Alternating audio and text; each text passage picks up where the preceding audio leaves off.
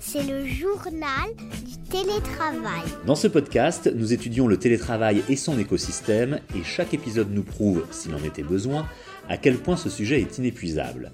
Aujourd'hui, nous vous proposons un focus sur les quatre grands types de télétravailleurs et télétravailleuses, quatre catégories qui ont été modélisées par le CEREC à l'occasion d'une étude publiée récemment. Cette enquête, conduite par l'économiste Marion Lambert, s'intéresse aux changements intervenus avec le Covid, donc à l'année 2020.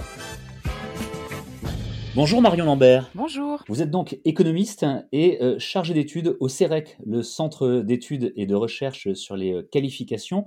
Vous êtes un organisme euh, public qui a deux tutelles, le ministère du Travail et l'Éducation nationale. En peut-être quelques mots, peut-être mieux expliquer que moi ce qu'est le CEREC et sur quoi portent euh, vos travaux, vos recherches Oui, bien sûr. Donc le CEREC, c'est un établissement qui existe depuis 1971, depuis la, loi sur la, création de la loi sur la formation professionnelle. Et c'est un établissement qui, euh, donc comme vous le disiez, a deux tutelles et euh, par ces deux tutelles cherche ben, à mieux comprendre les liens qu'il peut y avoir entre formation, emploi et travail. Et on travaille dans, dans une équipe constituée d'économistes, mais aussi de sociologues. Vous publiez régulièrement des études en quelques pages, extrêmement bien présentées, je le dis parce que c'est public hein, sur le site du CEREC, CEREC, c e et vous avez publié cet été celle-ci, qui s'appelle Comment garantir le développement des compétences en télétravail. Donc, on va parler de, formation ensemble. On l'a déjà fait dans ce podcast et on aura l'occasion de le refaire. Et puis, on va parler aussi des différents types de télétravailleurs à travers un questionnaire que vous avez euh, conçu. Vous avez pu établir une enquête statistique. C'est un retour en arrière hein, sur ce qui s'est passé euh, vraiment euh, en 2020. Et là, vous avez pu, Marion Lambert, établir quatre grands types de télétravailleurs. J'aimerais bien qu'on les étudie les uns après les autres et qu'on les explique, qu'on les explicite. Alors tout d'abord, il y a les nouveaux convertis, ce sont les plus nombreux. C'est ça. Alors euh, juste euh, deux mots sur, ce, sur cette enquête qui donc a été constituée en 2020 sur l'année, enfin, en 2021 sur l'année 2020, comme vous, vous, le rappeliez. Et donc c'est euh, une enquête qui s'inscrit dans un appel à projet de recherche du ministère du Travail. Et donc on a posé une question, assez générale où on a demandé aux gens avez-vous télétravaillé depuis mars 2020 Donc sur, l'année.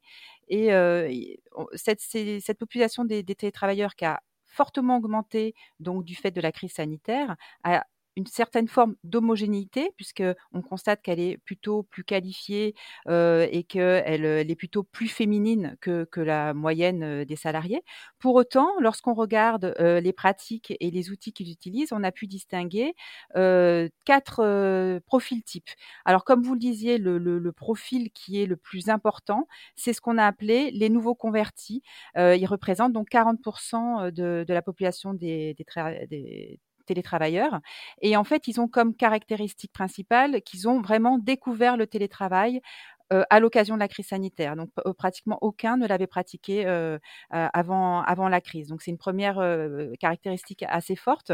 Et c'est une population qui a l'habitude d'utiliser des outils numériques, notamment des outils collaboratifs, etc. Donc, effectivement, on voit qu'ils se sont, comment dire, engouffrés dans le, télétravail au fur et à mesure de, l'année, et qu'à la fin de l'année, finalement, ils sont pratiquement tous à télétravailler. donc, vraiment, c'est pour ça qu'on les a appelés les nouveaux convertis, c'est que tout d'un coup, c'est une pratique qui se généralise pour cette population. Nouveau pour eux, mais pas insurmontable. La preuve, en quelques mois mois, ils s'y sont faits. C'est 40% quand même, hein, c'est important, des, des, gens que vous avez interrogés. Le chiffre qui arrive après, c'est 27%. Là, ce sont les aguerris. Eux, ils connaissaient déjà. Les aguerris, euh, par contre, euh, c'était euh, tous, comment dire, avaient tous déjà pratiqué le télétravail avant la, crise. Et ils l'ont pratiqué, du coup, de façon assez intensive, voire très intensive au cours de l'année 2020. donc, une forte augmentation de leur charge de travail et de leur amplitude horaire. C'est des, personnes qui sont forts utilisateurs des nouvelles technologies, de l'information et de la communication. Donc, qui sont très à l'aise avec ces, ces techniques. On retrouve plus souvent des hommes euh, ingénieurs en informatique, euh, plutôt récents dans leur entreprise, hein, moins de 10 ans d'ancienneté en général, et très diplômés. voilà, donc c'est un profil qui se distingue par rapport aux nouveaux convertis, qui était un profil plutôt féminin et d'employés qualifiés et qui travaillaient sur des postes dans des grands secteurs, enfin dans l'activité secteur de l'activité financière, d'assurance ou immobilière. Voilà. Donc c'est deux profils assez différents entre des personnes qui avaient l'habitude du, du, télétravail et des gens qui, des personnes qui l'ont découverte à l'occasion de la crise. Les aguerris, donc 27%. Les nouveaux convertis, je voudrais revenir dessus parce que vous venez d'en reparler. Pourquoi est-ce que les femmes télétravaillaient moins que les hommes?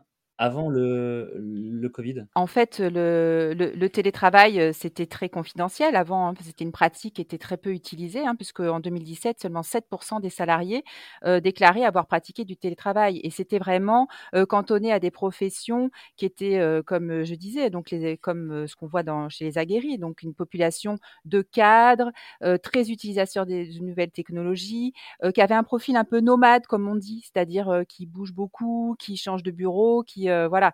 Donc c'était euh, effectivement, euh, je, ces, ces, nouveaux convertis, plus, donc plus souvent des, des femmes, on peut euh, je pense que effectivement c'était moins euh, comment dire admis dans les comportements. Euh, c'était peut-être plus substicieux pour les managers. je sais pas. Il y avait sans doute c'était voilà des, des, des, pratiques qui n'étaient pas installées dans les dans ces entreprises là. Et mais par la force des choses, eh ben ces personnes l'ont découverte et finalement c'est rentré dans les pratiques. Une vraie information, ça. On n'aurait pas forcément soupçonné ça. Il nous reste deux types de télétravailleurs à détailler et à découvrir. Les exceptionnels, eux, ils étaient 18% en 2020. C'est ça. Alors les exceptionnels, euh, comme euh, le nom, euh, leur nom le, le, veut le dire, c'est qu'en fait, ils ont vraiment télétravaillé pendant le premier confinement parce que c'était obligatoire et c'est des personnes qui l'ont ont pour la plupart découvert le télétravail à cette occasion. Et finalement, ils l'ont pratiqué au cours de l'année de façon très peu intensive. Et euh, en fin d'année, ils retournaient tous sur site pour travailler.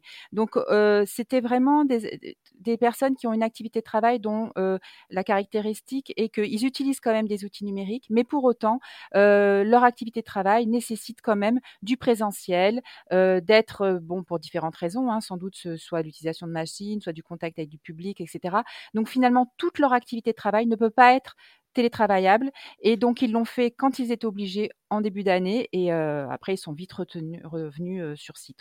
Il s'agit plutôt euh, d'hommes, techniciens ou chargés d'affaires en poste depuis assez longtemps dans leur entreprise et plutôt plus âgés que la moyenne. Voilà, si on peut un peu donner un portrait robot de cette population. Et puis on en arrive, Marion Lambert, aux occasionnels qui eux étaient 15%. Alors, quelle est la différence fondamentale entre les occasionnels et les exceptionnels? Alors, les occasionnels, ils ont aussi euh, découvert, euh, parce, qu'il faut rappeler quand même que sur la population des télétravailleurs de, de 2020, en fait, les deux tiers ont découvert le télétravail à cette occasion. Donc, en fait, c'est pour ça qu'on on en distingue plusieurs euh, types. donc, hormis les aguerris, on va dire, les autres l'ont plutôt découvert le télétravail en 2020. Et les occasionnels, ils ont découvert le télétravail, mais eux, ce qui caractérise leur activité, c'est qu'ils n'ont pas une activité de travail qui nécessite vraiment l'utilisation euh, d'outils numériques collaboratifs, hein, euh, donc l'utilisation de plateformes, de documents partagés, de cloud, etc. L'utilisation se limite à du mail, peut-être de la visio, euh, enfin voilà, plutôt sur le mode de la communication à distance, mais pas vraiment sur des outils de collaboration à distance et de partage de documents, etc. Et finalement, ils ont ils l'ont pratiqué de façon peu intensive parce que là, c'est c'est un peu comme les exceptionnels, leur activité de travail est doute peu propice à un télétravail vraiment à temps plein, quoi, je vais dire. et donc, par contre, c'est une pratique qui s'est diffusée tout au long de l'année. Voilà, c'est pas, c'est occasionnel, mais c'est pas, ils sont pas forcément tous revenus sur site comme les exceptionnels, on va dire. Et là, on retrouve des femmes, par exemple, on peut trouver des professions comme des conseillères clientèle, des assistantes juridiques, des comptables plutôt moins diplômés que la moyenne des salariés et qui occupent des postes d'employés qualifiés, notamment d'employés administratifs.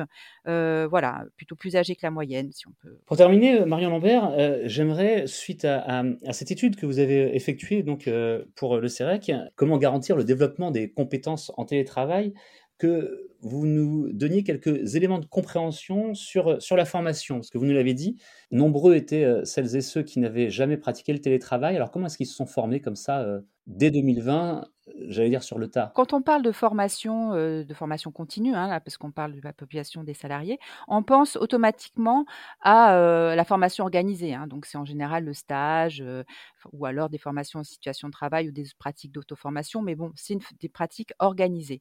Alors, quand on regarde premièrement les pratiques organisées de, formation, donc moi j'ai plutôt regardé des formations qui visaient des compétences numériques, on s'aperçoit, on retrouve un résultat assez classique, hein. c'est-à-dire que finalement, c'est bah, ceux qui sont le plus habitués au télétravail, les plus qualifiés, les plus utilisateurs d'outils numériques, qui ont le plus suivi de stages, et notamment, du coup, pour cette période si particulière, des stages à distance. voilà, donc c'est forcément donc notre population des aguerris qui mmh ont un taux d'accès à la formation organisée la plus important. donc, les autres catégories de télétravailleurs ont accédé dans une moindre mesure à cette formation organisée. Alors ça, c'est ce qui concerne la formation organisée, mais c'est la partie, comment dire, visible de l'iceberg hein, des pratiques de formation, puisqu'en fait, il y a à côté de cette pratique très identifiée, il y a une multitude de pratiques plus ou moins informelles qui existent. Hein. On parle d'apprentissage sur le tas, d'échanges informels, etc.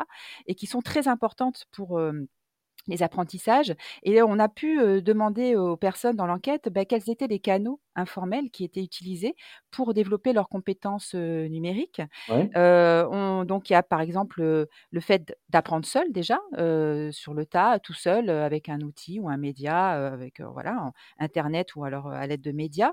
donc là, ce on s'aperçoit que finalement le télétravail ne change pas beaucoup les choses. En fait, parmi la population des utilisateurs d'outils numériques, finalement, c'est le, fait d'avoir été en télétravail n'a pas changé les pratiques. par contre, là et là, ça va pas vous surprendre.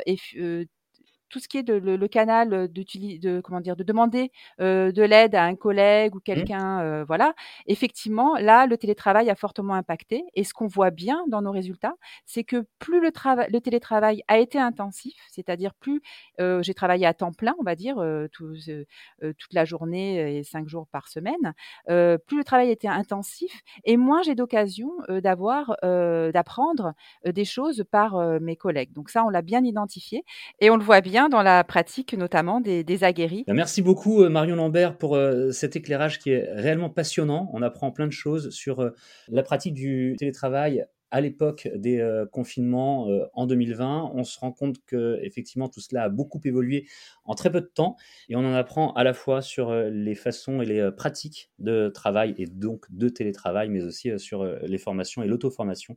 Vous l'avez dit vous-même. Je rappelle que vous êtes économiste, chargé d'études au CEREC et que votre étude, on peut la retrouver sur le site cerec.fr évidemment. Merci encore. Merci. Le journal du télétravail, c'est le podcast qui vous aide à mieux télétravailler. Vous le retrouvez en permanence sur capital.fr, sur toutes les plateformes de podcast gratuitement évidemment. Et si vous souhaitez nous écrire, une seule adresse, le journal du télétravail at gmail.com. Et si vous voulez en savoir plus, approfondir les sujets que nous traitons, un seul endroit, le magazine Management. À bientôt. C'est le journal du télétravail.